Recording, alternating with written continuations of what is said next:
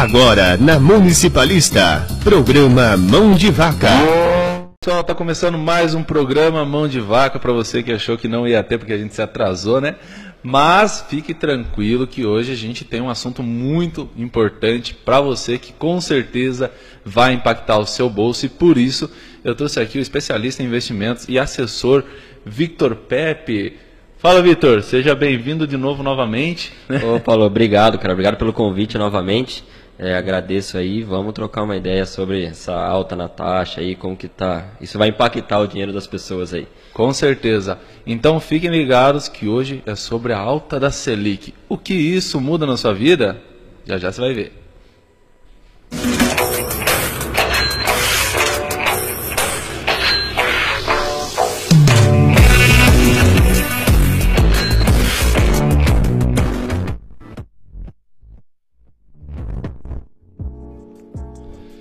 Bom, pessoal, seguinte.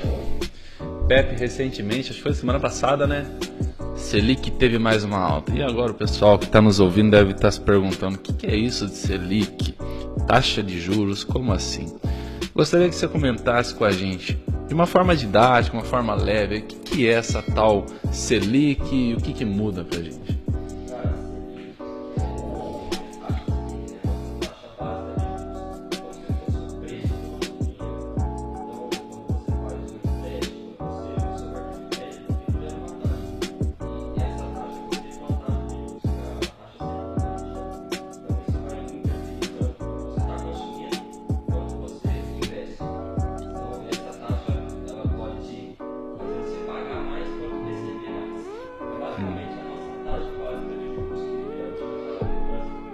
Sim, e exatamente, né, cara?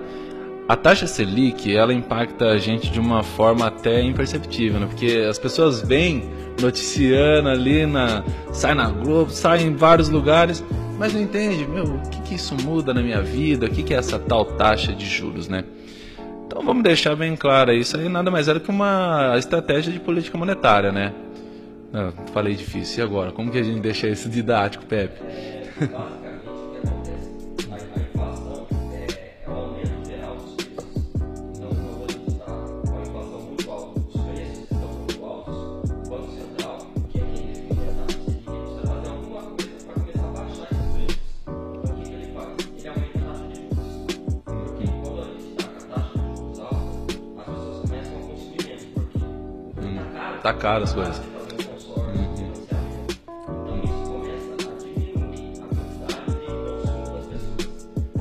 essa de política monetária seria isso.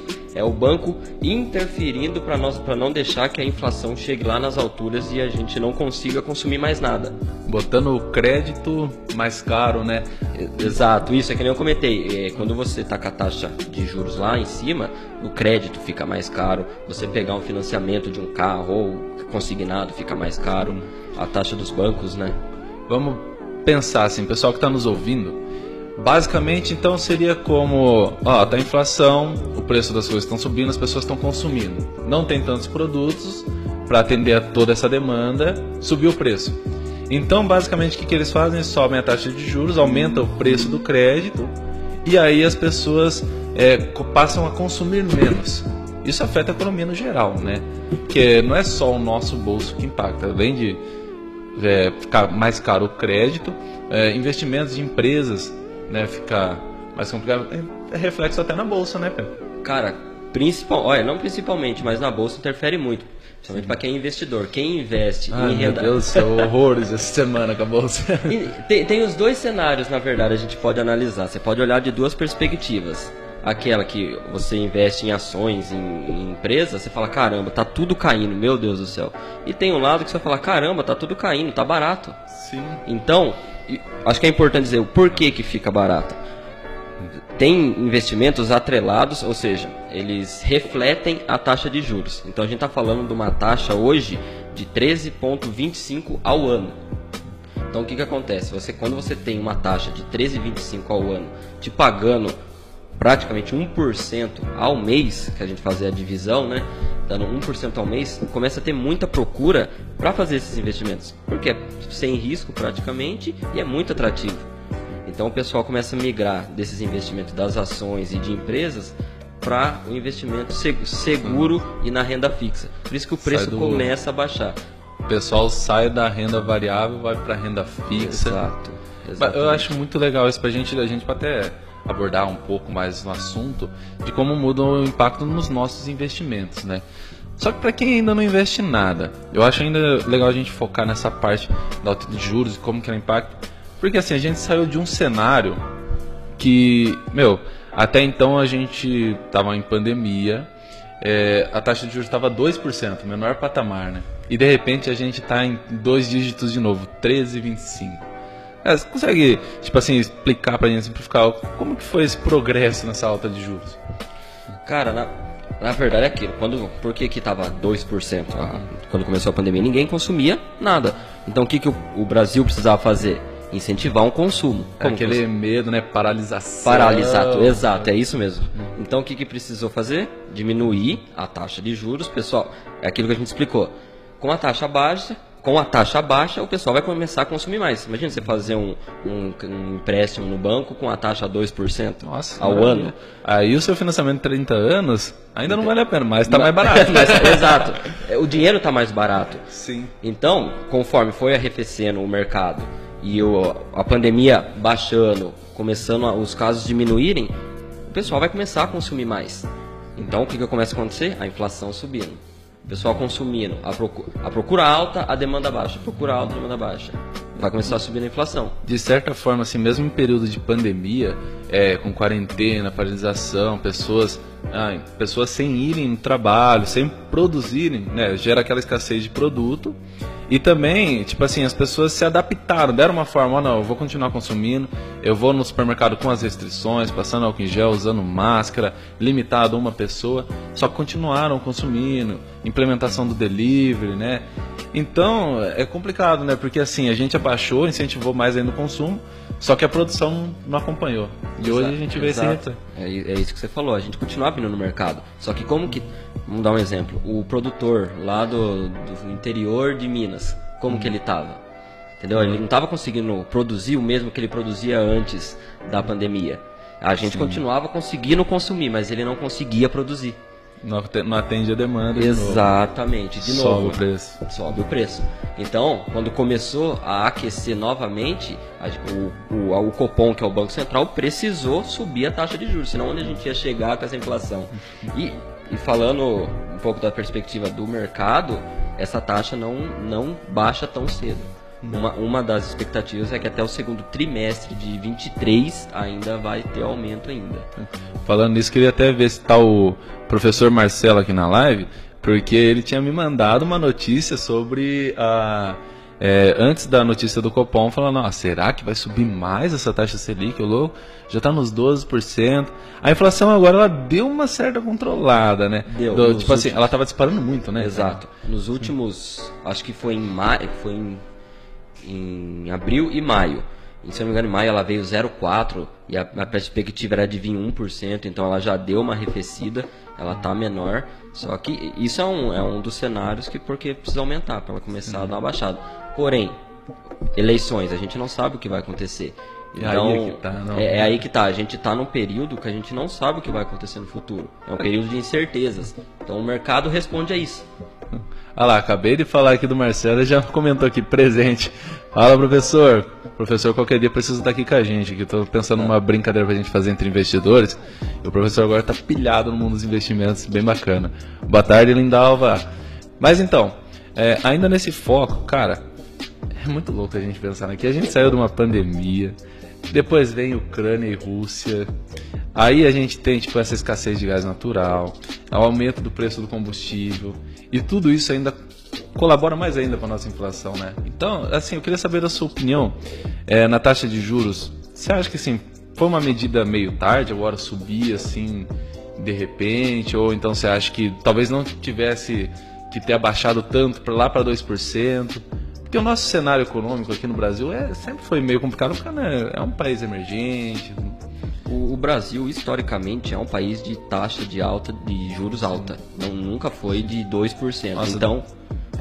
Não, é que eu vejo, tipo assim, os caras foram meio naquele embalo, ó, Estados Unidos zerou taxa, então, zerou taxa, vamos baixar pra 2%. Eu falei, meu Deus, cara, como assim? Então, realmente, foi necessário fazer, porque a gente ia parar de consumir, só que tem ônus e bônus, né? Taxa muito baixa, muito consumo, aquilo que a gente acabou de comentar, baixa demanda, não estava conseguindo é, produzir o tanto que estava demandando de, de pessoas ali. Então, é, foi necessário, só que talvez ao nível que se abaixou era muito baixo realmente. A gente não é um país de 2% de taxa de juros. País emergente não é. Então, teve, teve o, o, reflexo agora. E realmente a gente precisava subir a taxa de juros para controlar a inflação. Um dado dos últimos 12 meses, a inflação foi de 12%. 11,73 nos últimos 12 meses. O acumulado. Então é muito alto. Então a gente precisa controlar. Eu acho que assim, é importante a gente sempre lembrar que da inflação, que a gente fala, ah, é o aumento de, de, de, degeneralizado. Como que fala isso? Isso. o aumento dos preços, pronto.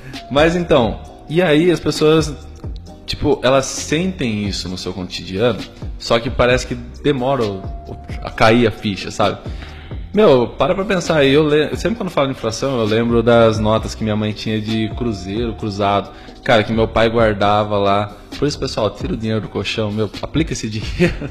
Ó, o Pepe aí, vai ajudar você a aplicar esse dinheiro? É, vai na Wise lá, a gente ajuda sim. Mas então, cara, quando a gente. É, eu, quando eu vejo aquelas notas, meu, tem notas de 10 mil cruzeiros, moeda de mil cruzeiros, e você vê aquele dinheiro hoje, não vai na padaria, não dá para usar. Não, não então, cara, e o real já se desvalorizou muito, né? Pois eu, eu não sei é, o valor mensurado, mas eu vi que era em torno de 80%, não sei. Cara, eu não, eu não vou saber te precisar o quanto está desvalorizado também, mas se desvaloriza quando, quando a, a, a, uma inflação muito alta. É aquela nota de 200 reais, foi para quê? Então, Cara, é, a gente fala, meu, nossa, tinha uma moeda de mil cruzeiros. Hoje a gente tem uma nota de 200 reais, que até agora eu não vi. É, é que na verdade parou de circular, né? Sim, Eles é. tiraram de circulação, né? Só que é justamente um reflexo da inflação. Exato. Como os produtos estão muito caros. Olha, quem consegue ver uma nota de um real hoje? Dois reais é difícil é você difícil, utilizar. Exato. Meu, então é, é tudo reflexo da inflação. Ela meio que vai sendo introduzida e a gente não vai percebendo, né? Na, para pra pensar a Venezuela nossa. Você pega as notas dele, cara, são zeros infinitos ali, não vale Sim. nada. Entendeu? Então é a inflação trabalhando ali. Acho que é importante salientar o que é, a taxa de juros nessa, nesse aumento foi necessário, só que não é saudável a gente manter um aumento de taxa de juros. Uma hora vai precisar parar nesse aumento, porque é, é insustentável você ficar aumentando a taxa de juros dessa maneira. As empresas com essa taxa de juros não vendem tanto. O que, que, que isso reflete? Ela para de contratar. Parando de contratar, o que acontece? A pessoa para de ter dinheiro. Parando de ter dinheiro, ela para de consumir. E isso vai começar a travar a nossa economia. Então, isso não é sustentável. É necessário a curto prazo, porque a nossa inflação continua alta, desacelerando, mais alta, mas a longo prazo não é sustentável. Cara, é exatamente isso. É, quando a gente vê os caras, os economistas falando mais, a gente não tem essa percepção do ciclo que forma, Exato. do impacto de cada. Assim, aumentou a taxa de juros, tá bom. O que, que muda isso no meu bolso? Como que muda o pensamento dos investidores, o pensamento do consumidor? Cara, é um impacto geral, né? Que é bem exemplificado mesmo. Meu, taxa de juros alta, a empresa ela vai vender menos, as pessoas vão consumir menos. Ah, até para fazer investimentos, a própria empresa, né? Ela não vai. A empresa que tem um caixa bom, sólido, é um momento bom que ela tem dinheiro para andar com as próprias pernas. Agora, se ela precisar de terceiro, que a maioria faz, uhum. aí morreu, né? É, é, é, muito alto para ela pegar, porque a, a, empresa também faz empréstimos. Né? E detalhe também, né, cara? A gente fala que, meu, a taxa de juros foi de 2% a 13%. Só que o banco não cobra 2%. O banco não cobra 13%. Tem a taxa, é, tem o spread, o risco, né?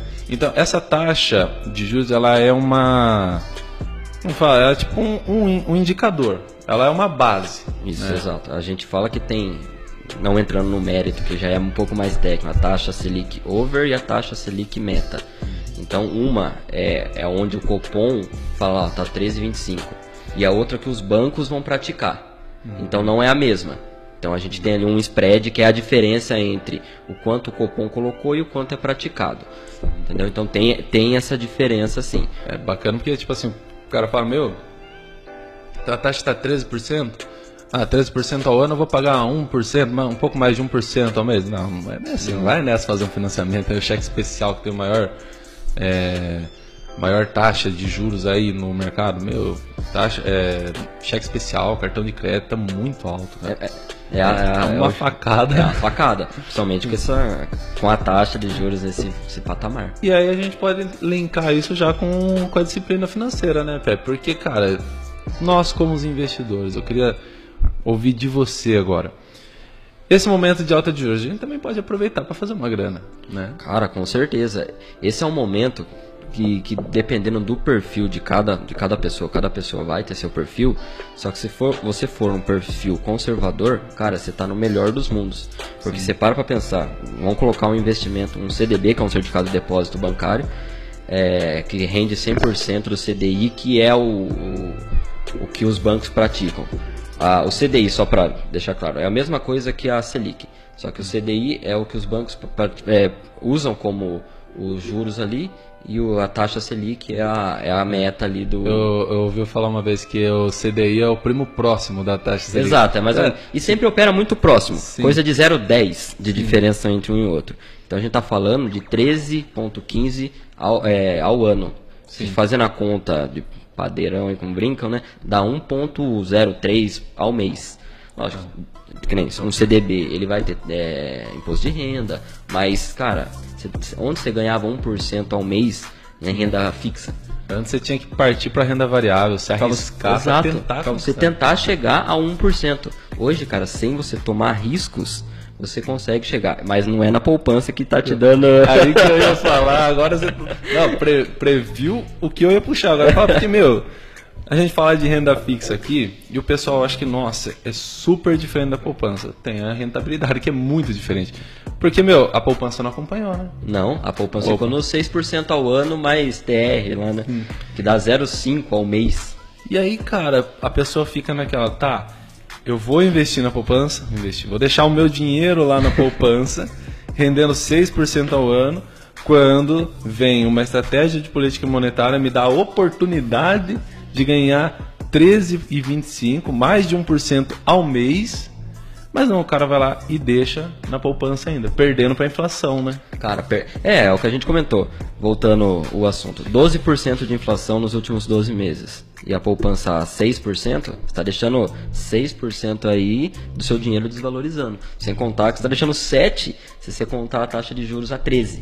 Então, cara, você está perdendo 7% que você poderia estar tá, ganhando ali na, em outro. Cara, com a, com a mesma segurança, com tudo, a mesmo, o mesmo tipo de investimento, só que muito mais rentável. É porque você parar pra pensar, o que é o CDB? O CDB é um produto do banco. O que é poupança? É um produto do banco também. Exato. Só que daí tem rentabilidades diferentes. Logo, tem, é, tem regras diferentes, né? Tem vários tipos de CDB, de liquidez diária. Já vi CDB até para você aumentar o seu, o seu crédito, né? Tipo, meu, eu tenho lá um, uma linha de crédito de mil reais. Aí o cara vai lá, se eu investir mais mil reais no CDB, deixar lá aplicado, aumenta o meu limite de crédito. Já ouvi até assim. Então, meu, cara, é um produto do banco, só que as pessoas não têm essa mentalidade, ah, a poupança é mais seguro. Porque, na verdade, é meio até cultura, né, do brasileiro. É é de cultura, só que, cara, é ilusório se você parar pra pensar que é o que você comentou, são produtos do banco. O- A poupança tem o FGC, tem a garantia, tem tudo, só que o CDB, LCA, que é, que é um outro tipo de investimento, não entrando no mérito, mas são outros tipos, tem a mesma segurança que você teria investindo no banco. Então, é, é ilusório isso de, putz, meu dinheiro está seguro, só que é a mesma coisa que você teria em outros bancos, em, em outras instituições, que é, é bancário. Até, tipo assim, falando em segurança, tesouro direto. Tesouro direto, em teoria, é o mais seguro né, no- na questão de risco de calote. Sim. Porque está emprestando dinheiro para o governo. Exato. Na pior das hipóteses, ele vai imprimir dinheiro para saldar essa dívida, que também não é bom para a economia, mas pelo menos o risco do calote é, é menor do que na poupança. Que qual que é o risco da poupança? Quebrar o banco. É, o- na poupança você está tendo o risco do banco quebrar, no Tesouro Selic, Tesouro Direto, o seu risco é o Brasil quebrar. É. Entendeu? Qual que é mais provável? que- isso, você faz a probabilidade ali, putz, qual que é mais fácil? Vamos, vamos dar um exemplo, o Bradesco quebrar ou o Brasil quebrar? Entendeu? Então você tem que fazer esse, esse Essa comparativo. é, você né, tem que, é, é- é cultural, aquilo que a gente contou, é cultural, realmente é difícil, tem que ser trabalhado na cabeça das pessoas, só que é, a longo prazo eu vejo que isso vai melhorar. Porque hoje as pessoas têm acesso à informação, têm acesso a que é o mão de vaca, pra ver que, cara, não faz sentido hoje a gente ter dinheiro parado na poupança. Você tá perdendo o seu poder de consumo ali. Então não faz sentido hoje. Hoje e, e pra- sempre, né? Vamos vamos pensar uma vez que valeu a pena deixar o dinheiro na poupança. Mas é falta de conhecimento mesmo, né? cara? Sim. Porque, meu, assim, eu vejo pessoas que me perguntam direto. A gente já fez um episódio só falando sobre renda fixa, explicando alguns ativos, sabe? E as pessoas mandaram mensagem, viu, eu tô querendo tirar o dinheiro da poupança. Só que parece que é um, nossa, um mundo mágico, né? Tipo assim, eu vou sair da poupança, tenho que investir em renda fixa. Como eu faço? Só que é muito mais simples que você pensa. Nossa, cara, muito O simples. acesso a esses produtos é muito mais simples, é tão simples quanto a poupança. Só que as pessoas, eu acho que naquela mentalidade, só por ter a palavra investimentos, já começa a ficar com o pé atrás. Né? É, é quando escuta a palavra bolsa fica com o pé atrás, né? Porque, ó, infelizmente, a gente tem muitas pessoas, e eu digo bandidos mesmo, que, cara, pro- prometem mundos e fundos para as pessoas e algumas pessoas caem nisso e acreditam que é tudo dessa maneira. Só que, cara, não é assim que funciona ah, o mercado de, de bolsa de valores. Não é dessa maneira. É interessantíssimo você falar disso, cara, porque é, não- já não é mais tão recente, né? Mais direto tem algum esquema de pirâmide aí que surge e as pessoas vêm e prometem altos retornos, promete aquele dinheiro assim, de uma hora para outra vai duplicar o seu, o seu, a sua grana ali e de repente a pessoa vai, cai num golpe. É, eu lembro muito do esquema da roleta, porque foi o que, o que teve no, no meu ambiente de trabalho, o que teve de amigo meu vindo me consultar sobre essa tal da roleta. Cara, era absurdo. A pessoa ia lá, é, vinha com uma promessa de, meu, você entra com 100 reais, tem de 100, tem de mil. lembro dessa. E é sempre as mesmas ladainhas, né? Ajuda mútua. Exato. É, não, a gente vai só fazer um grupo aqui de cooperação. E aí, não, você tem que chamar mais oito pessoas, que daí você vai subir um grau da roleta, aí você vai ser sorteado. E no final das contas, o que começou a acontecer? Eles distribuem né, uma grana primeiro, para dar aquela credibilidade. Ó, pessoal, fulano ganhou, fulaninho ganhou, vamos, entra aí. E aí, o que, que aconteceu? De repente, chegou uma hora, travou. Aqueles monte de grupo de WhatsApp. Não, você vê a credibilidade do negócio. Eles montavam um grupo no WhatsApp. Entendeu? Então, isso que eu falo, cara. A gente, antes de você, alguém te prometeu alguma coisa. Primeiro, começa a consultar isso. Eu, eu tive um exemplo de, de uma pessoa que veio consultar um, um site comigo. Falou, Pepe, dá uma olhada nesse site, o que, que você acha? Cara, primeiro, na hora que eu entrei no site, sabe aquele cadeadinho vocês, que fica em cima do Sei. site, que mostra... a cri-. Isso, a criptografia. Quando tiver aquele cadeadinho, cara, o site é seguro, ele é criptografado, as suas informações estão seguras. Primeiro que já não tinha. Então já surgiu um pop-up de segurança lá. Beleza. Cara, eu comecei a entrar. Tinha dois botões no site. Um para você colocar a sua conta e o outro para você colocar, se não me engano, os seus dados de CPF. Que daí você ia para uma próxima página para você começar os investimentos. Beleza. Desci mais, cara, não tinha CNPJ de empresa. Cara, não tinha nada, não tinha nenhuma informação, não tinha número, não tinha nada. Era uma, uma página como se você tivesse feito uma página, sei lá, no. no de última hora. É, no PowerPoint e colocou lá. Cara, eu falei, cara, toma cuidado com isso, porque, primeiro, isso aí não tem na- nada me indica que é seguro. Aí ele falou, não, cara, tem gente colocando aqui 100 mil reais e tirou não sei quanto. Eu falei, cara, fala pra, esse- pra ele colocar de novo, ver se ele consegue tirar esse dinheiro. Então, tomar cuidado, porque onde tá prometendo coisa fácil, não entra porque é roubado. Eu- eu- se a pessoa pensar de novo na economia, ah tá, a gente vai duplicar o seu valor, o seu dinheiro. É que as pessoas acham que elas vão naquela mentalidade, meu, achei a mina de ouro, achei o milagre financeiro. Porque, meu, cara, se funcionasse, todo mundo ia fazer, todo mundo ia ganhar dinheiro. A nossa economia não estava do jeito que está. O Brasil, nossa, país de primeiro mundo. Vamos entrar na roleta. Mas as pessoas não têm essa percepção é, do que, que é um negócio sério e o que, que não é. E muitas vezes é, caem nessa de, é, de golpe justamente por causa da ganância. Mas assim, ainda voltando, vamos voltar para os ativos sérios aqui, né? É, é, porque gente, revolta, revolta. né? Revolta, é isso. A gente fala pro cara sair da poupança, entra na roleta. né? Caramba. Então, meu, Mas assim, quando a gente fala de renda fixa desses ativos, meu, os bancos oferecem, os bancões oferecem, as corretoras oferecem. E assim, meu, você vê que tem o FGC que nem se comentou, o FGC é um fundo garantidor de crédito, né? Ah, meu, quebrou o banco, quebrou a corretora.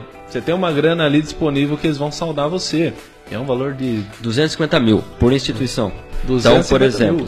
eu tô, tenho 250 mil no Bradesco. O Bradesco quebrou. É, E pensando, na pior das hipóteses, tá? Isso, quebrou, quebrou, meu Deus. quebrou. Não, não consegue arcar com o que você investiu lá. Não, não é aquela roletinha do grupo do WhatsApp. É uma instituição financeira gigante, Exato. quebrar. Aí você vai apelar pro FGC, tá? É, não é o, o grupo do WhatsApp, você perdeu o dinheiro, infelizmente, já, já foi. então, o banco quebrou. Tem esse FGC, que é o Fundo Garantidor de Crédito, que vai te ressarcir esse, esse valor. Então, é 250 mil em quatro instituições, por CPF. Então, um milhão de reais garan- garantido aí por, por instituição. Caramba. Meu, então, e aí, a gente tá falando ainda de poupança. Cara, eu queria que você comentasse assim, como a gente deixa isso ainda mais didático, mais simples, ó, pessoal, não é difícil tirar dinheiro da poupança e migrar pelo menos para renda fixa, que é tão seguro quanto. Como que a gente pode deixar mais didático ainda? Para tentar acertar o coraçãozinho dessa pessoa que não larga a poupança, cara. Ó, va- vamos dar um exemplo de onde eu trabalho, onde eu sou assessor. Lá a gente, eh, nós somos o banco BTG Pactual. Então é um banco que está por trás da instituição que eu atuo. Então como que vam- didático passo a passo para você tirar seu dinheiro? Você vai abrir uma conta no banco BTG Pactual, que é um banco gigantesco, tem mais de 40 anos de história. E aí você vai abrir a sua continha lá, como se estivesse abrindo a conta no banco, normal. Você vai no Bradesco e abre. Cara, beleza, abriu. O, o Vitor vai ser seu assessor. Cara, tu sua conta habilitada, tudo certinho, você fala, cara, tô tirando meu dinheiro aqui da poupança, eu queria deixar em algo seguro, algo que seja igual, que eu consiga resgatar a qualquer momento.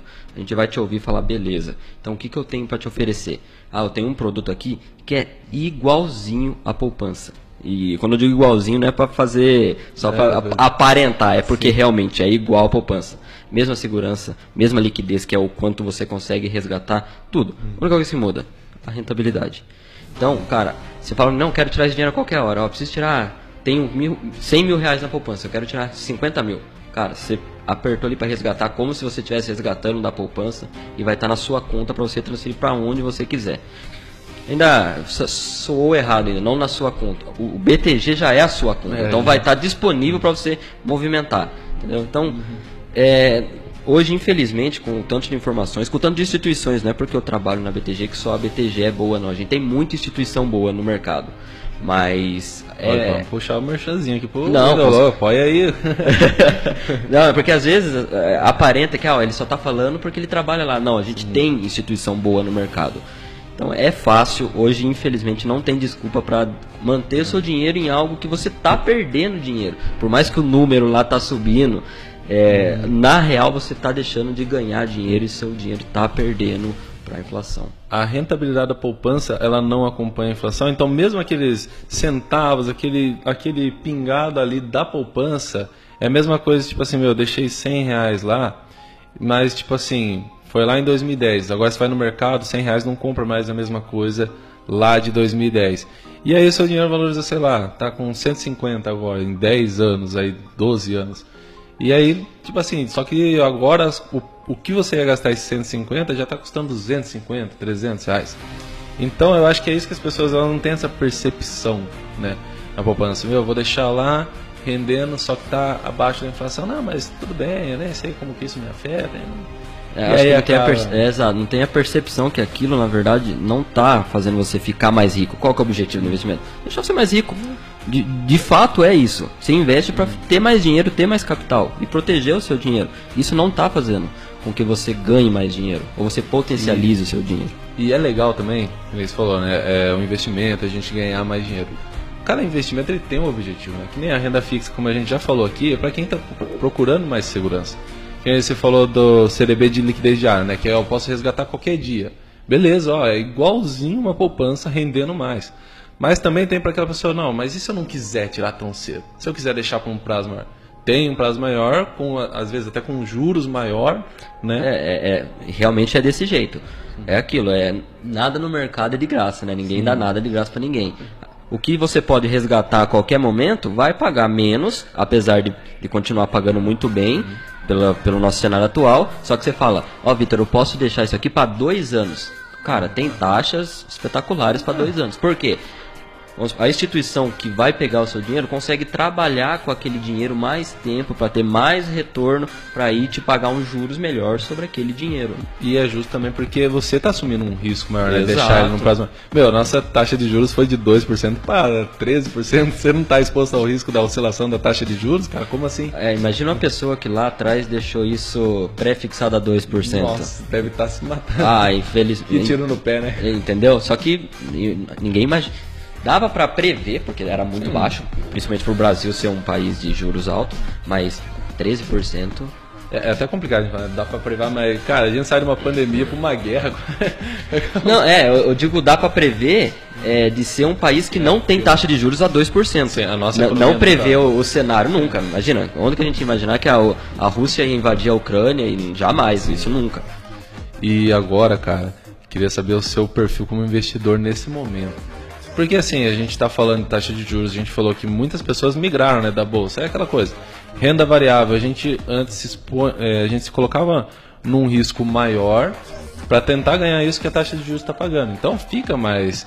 É, a, a, renda fixa acaba seduzindo a gente, né? É, pô, tô ganhando 15% em renda fixa, 13% de liquidez diária. Posso pôr um, fix, um, um fixado aí. Fixado é igual, né?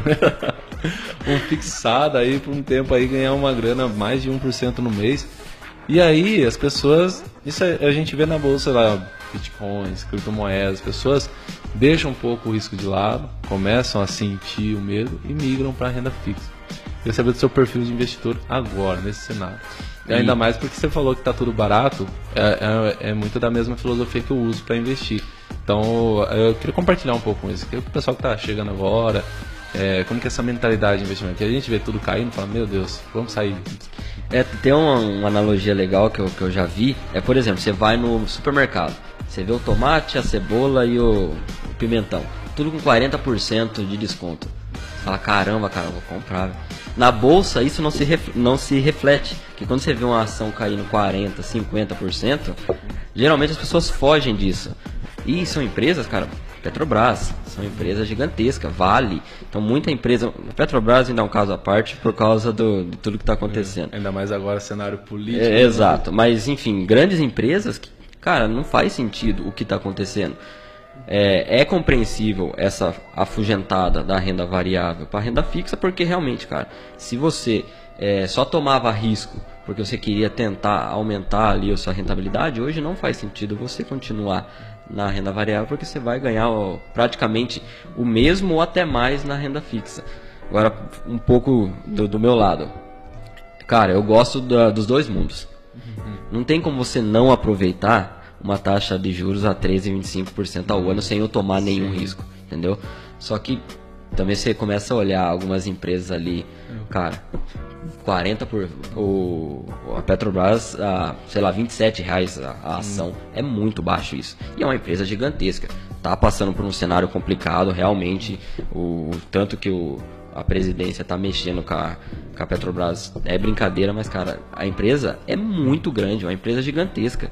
Então eu, eu aproveito essas oportunidades que são que aparecem ali. Mas eu estou dos dois lados ali. Eu continuo aportando em empresas e em fundos imobiliários, porque tá barato. Mas eu, o meu pezinho também está na renda fixa, porque imagina você travar uma taxa de juros a 13,25 daqui 2, 3 anos, não só a rentabilidade no mercado secundário. O mercado secundário seria Vamos explicar rapidinho. O mercado primário é onde as empresas negociam as, a, a ação dela direto para os compradores que são os acionistas. No mercado secundário é eu te vendo Paulo. Então o somos Victor vendendo para mim. Isso, entendeu? Sim.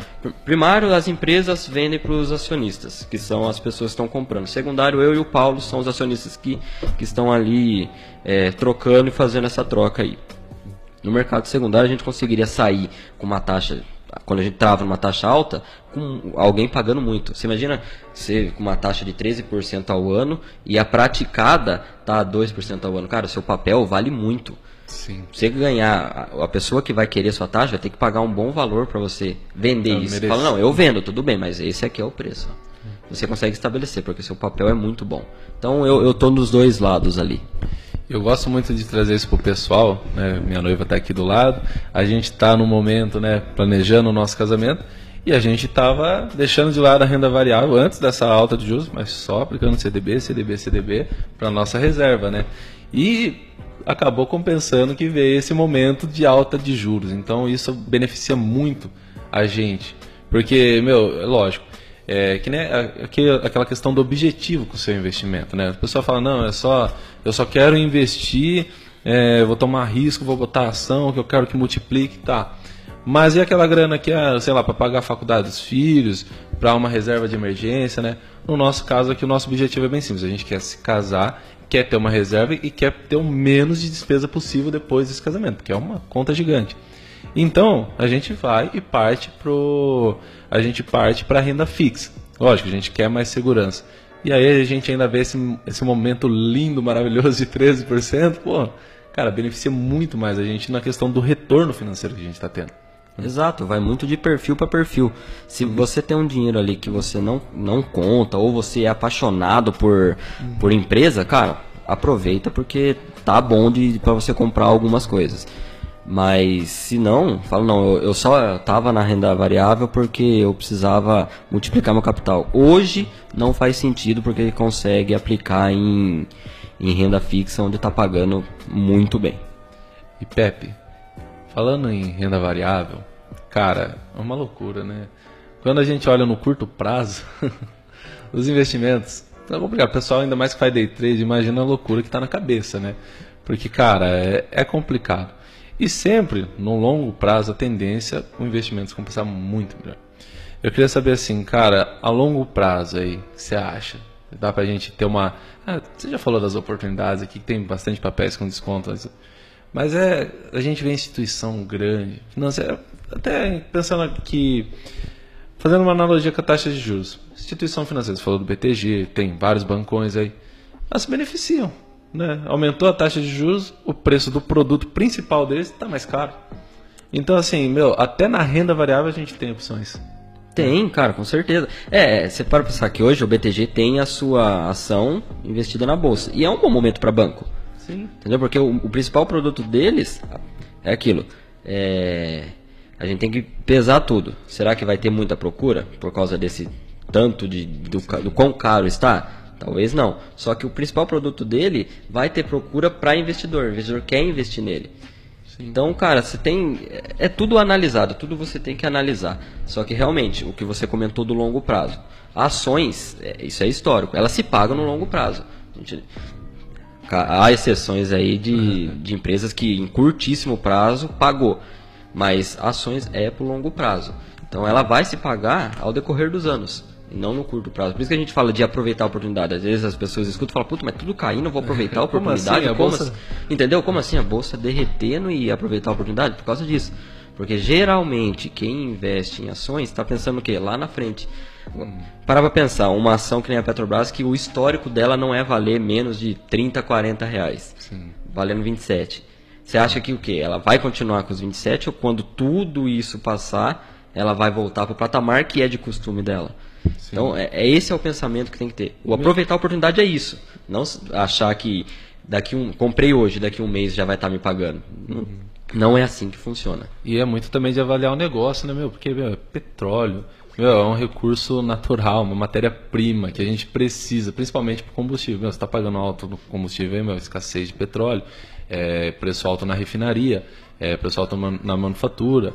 Energia elétrica também, outro exemplo, que é super, meu, é ótimo para a inflação porque ela se corrige. Então, cara, é, eu gosto muito de trazer esse assunto porque as pessoas, né, elas veem a renda fixa, vem a poupança como o principal meio delas, só que tem oportunidade para tudo quanto é lado, até mesmo na renda variável. Principalmente para o cara que está começando agora, meu. Para mim, a minha experiência foi maravilhosa. Eu comecei a investir lá no final de 2019, bolsa só subia, só alegria.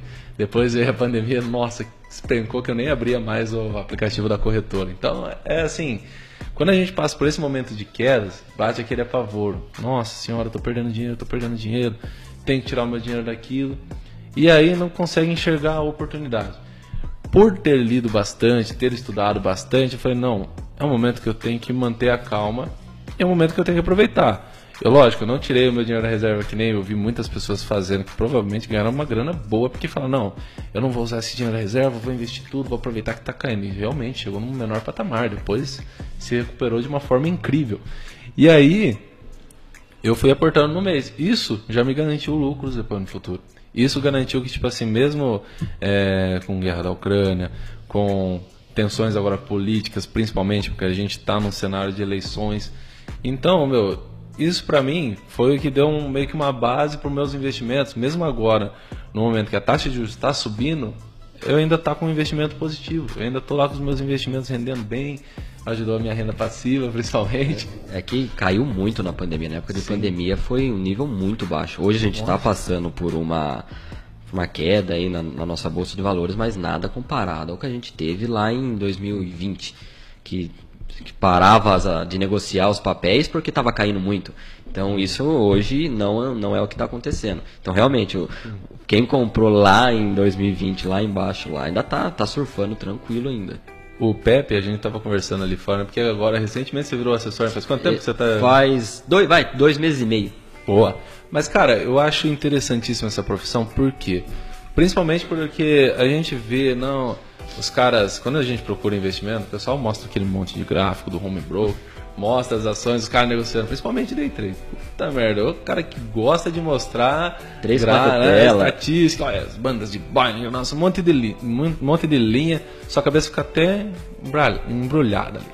Aí, tipo assim, só que não percebe que o investimento ele, é, ele tem muito essa parte filosófica, você pensar na economia como um todo, no que, que aquele negócio, aquela empresa faz. E por isso eu gosto muito dessa profissão, porque às vezes o cara, que nem a gente falou aqui já, tá com um objetivo, eu quero investir, mas eu quero uma grana aqui mais por curto prazo ou por longo prazo, ou pensando, sei lá, em deixar uma grana para meus filhos, ou então numa reserva de emergência, ou então não, eu quero me arriscar, eu quero...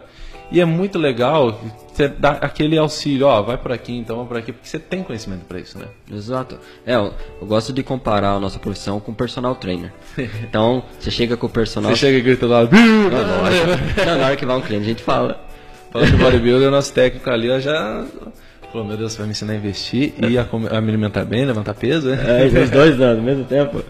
Então, você chega no personal, você, você quer o quê? Você quer que ele te ajude a alcançar o seu objetivo de, ah, sei lá, eu quero ter um corpo legal. A assessoria de investimentos, cara, é muito semelhante.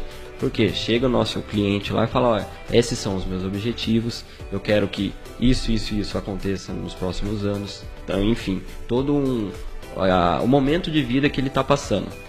Dentro disso, a gente consegue fazer estratégias e fazer com que a pessoa chegue até lá. Então a gente vai acompanhar ela nesse caminho. Então não é isso que. Se, se as pessoas soubessem que é muito mais simples do que gráfico, do que três, quatro telas, cara, todo mundo investia. Só que tem essa visão. Você assiste filme, o cara tá com três, quatro telas, fala nunca que eu vou conseguir aprender isso.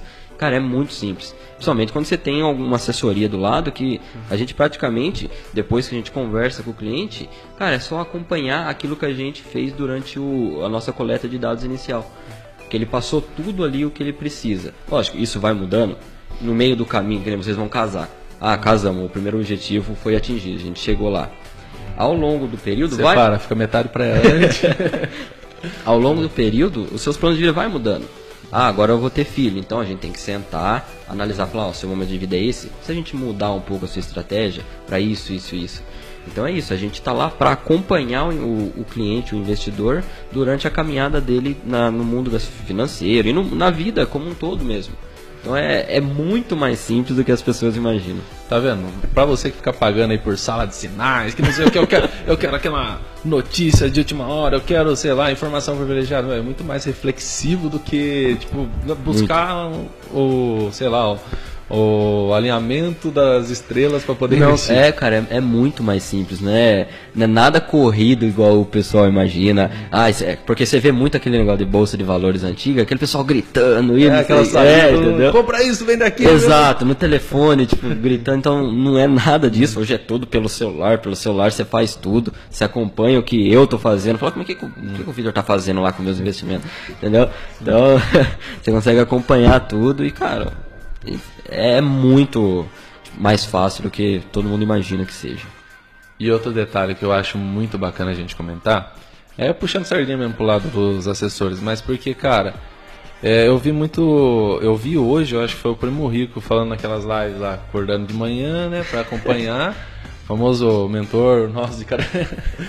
Mas então, o Primo Rico ele tá falando uma coisa que eu achei realmente interessante, porque, cara, ele falou, ah, por que, que as, as fintechs surgiram, estão tomando tanto assim no mercado, por que os bancões tiveram que se adaptar de última hora? Porque de certa forma eles de- deixaram de atender aquela parte ali. Ah, então você ia lá no banco, o gerente, pô, aquele cara que você já se imagina super superior de você. Tem que enfrentar uma puta numa fila para falar com o cara. Quando eu vou lá, às vezes eu não sou bem atendido, às vezes não soluciona meu problema. E aí vem um banco totalmente digital e fala, ó, viu, você consegue fazer isso aqui da sua casa, você consegue, é, eu te dou todo o suporte online, eu deixo uma plataforma super simples aqui para você. Ah, eu quero investir em renda fixa, ó, só clicar nessa aba aqui já está na renda fixa. Então é muito dessa assim, atender o que o outro não atendeu. E aí, por que eu tô falando isso? Muitas vezes quando a gente. é, quando alguma pessoa vai lá no. Ah, viu, eu quero alguma coisa que rende mais. Vai lá, fala com o famoso gerentão lá. E o cara vem e fala, "Meu, você já fez consórcio? Vão, vão alocar na Previdência? Vamos colocar no. Como que é aquele. É, puta, é título de capitalização, eu não lembro É, os é. nomes, mas é cada uma que inventa. Como proposta de investimento. E não é, cara, é muito diferente, tá ligado? Cara, as fintechs, elas chegaram e viram uma dor que o mercado tinha, que era isso que você acabou de comentar. Imagina você, cara, você com urgência, você precisando desse dinheiro para ontem e você não conseguir falar com o seu gerente ou falar com a instituição. Então, as fintechs, os, os bancos, tipo a BTG a- e outros tipos de instituição, eles vieram e tomaram essa dor. Então, por exemplo, você imagina, você tá com algum problema que você precisa de um dinheiro urgente, para ontem esse dinheiro. Você manda um WhatsApp, no, no meu caso, você manda um WhatsApp e fala, "Ô, eu preciso de tanto aí. Cara, eu na hora libero, na hora tá lá. Então, cara, eles vieram e mataram isso. E é por isso que tá crescendo esse mercado absurdamente, entendeu? É por causa disso, cara. É, porque, meu, é muito suprir né, da falta que o outro faz. Tipo, cara, é, eu acho um absurdo. Principalmente o cara que vai, nossa, eu quero que meu dinheiro renda mais, o cara oferecer um título de capitalização. Ou então, é por isso que a pessoa vai, cai, acaba caindo nos golpes. Se o cara que é autoridade lá, que deveria me ajudar, não oferece um produto bom que realmente atendeu a minha expectativa, aí aquela, o conto do, do vigário lá de, meu, ó, investe 100, ganha mil, só chamar mais 8, só chamar mais 9, acaba fazendo sentido pra esse cara. né? E, e às vezes, cara, eu não culpo nem que nem o gerente, esse pessoal, é a instituição, eles têm metas a cumprir, entendeu? Então eles têm que oferecer isso porque a instituição pede para. Então não é culpa, não culpe seu gerente. que ele- calma, calma, não vai lá É. brigar com ele. Fala, você me ofereceu título de capitalização, pá, na sua cara, não. É, não culpe calma. ele. A instituição pede. E ele, todo mundo precisa trabalhar e ele precisa cumprir metas. Então, é, muito disso é por causa que é o que a instituição prega. Só que tá mudando, ainda bem que democratizou muito isso. Hoje, com a chegada dessas instituições que a gente comentou, democratizou muito. Qualquer pessoa tem acesso e tende a melhorar mais ainda. Bom, Vitor, queria que você comentasse assim, um pouco da sua experiência pessoal, assim, como foi investindo de novo, assim, pra, pra gente ter, conhecer um pouco do lado pessoal. A gente falou muito aqui de taxa de juros mais, a gente já recebeu aqui você para falar aquela vez, mas ainda mais agora acrescentando nessa experiência agora como assessor, se quiser comentar um pouco como tá sendo, lógico, fazer também uma mexer sobre o seu trabalho aí já, Convida o pessoal aí, ó, pessoal, não é gerente de banco, sendo polêmico aqui já. Tá lá o Vitor e um gerente brigando depois aqui na rua. Sabe que tem um banco aqui embaixo, né? Perigoso, né? Um só tem um. Cara. Não, então, é, meu primeira, minhas primeiras experiências como investidor foi no começo de 2019. Então, começo, começo de 2019 foi quando eu comecei a ter experiência de buscar mesmo conhecimento. Então adquiri um bom tempo ali estudando somente. E no final de 2019, semelhante a você, uhum. eu comecei a fazer os investimentos. Mas até aquele momento eu não tinha a vontade de entrar no mercado, apenas como, como investidor mesmo. Mas depois da, da pandemia e tudo que aconteceu em 2020, é, eu vi que eu não estava preparado tipo, psicologicamente pelo que eu passei. Deixa eu fazer uma pergunta. Você foi colocando o pezinho aos poucos, assim, também, comprando uma açãozinha, ah, duas? Né? é, não. Sabe é a, a primeira coisa que eu fiz? É. Eu, eu, lembro como se fosse ontem. Eu peguei, comprei tesouro. Primeira coisa que eu comprei, de fato, foi o tesouro. Acho, cara, eu não lembro quando eu coloquei. Era Selic, tava 30, acho que 34 reais, se eu não me engano. Comprei. Esperei liquidar, tirei pra ver se realmente, se eu comprasse e tirasse, que... caía de novo, entendeu? Então eu fiz isso. É, é, legal porque a gente tá falando da cultura, o pessoal tem medo, mas a gente também não, passou por isso. Cara, ah, será que cai mesmo dinheiro? Né? Exato, ninguém, ninguém aqui é louco fala, tá, tá sobrando dinheiro para sair colocando assim. Então todo mundo vai passar por isso, de, de ter a desconfiança, de saber será que é aquilo mesmo. Então eu também passei por isso, então eu fiz isso. Aí beleza. É, nem lembro onde eu tava. Não, continuando aí, da, quando você começou a investir. Ah, é. então, então eu percebi que eu não estava preparado para aquilo, tanto psicologicamente quanto estrutura, sabe? Então me recuperei de tudo aquilo que eu, que, que passei de, da, da queda gigantesca, continuei investindo, só que aí começou a despertar a vontade de entrar no mercado, não somente como investidor, mas como profissional de fato. Então comecei a buscar quais as carreiras que existiam no mercado. E a assessoria foi o que mais que, que era aquilo que eu estava procurando assessoria. Então fui aqui, comecei a procurar escritório aqui em Botucatu e a Wise me chamou a atenção pela cultura que hoje a Wise prega, que é exatamente aquilo de planejamento financeiro e não somente a gente sair depositando produto igual um banco faz, ó, esse produto aqui que é o ideal. O que que tem aí para mim? Tem isso aqui. Então hoje o que a Wise prega não é isso e é o que eu já acreditava como investimento eu acho que cada pessoa tem o seu perfil, o seu momento e precisa de produtos e serviços adequados para o seu momento. Então, resumindo a conversa, mas eu não tinha experiência, fui conversar com o gestor da nossa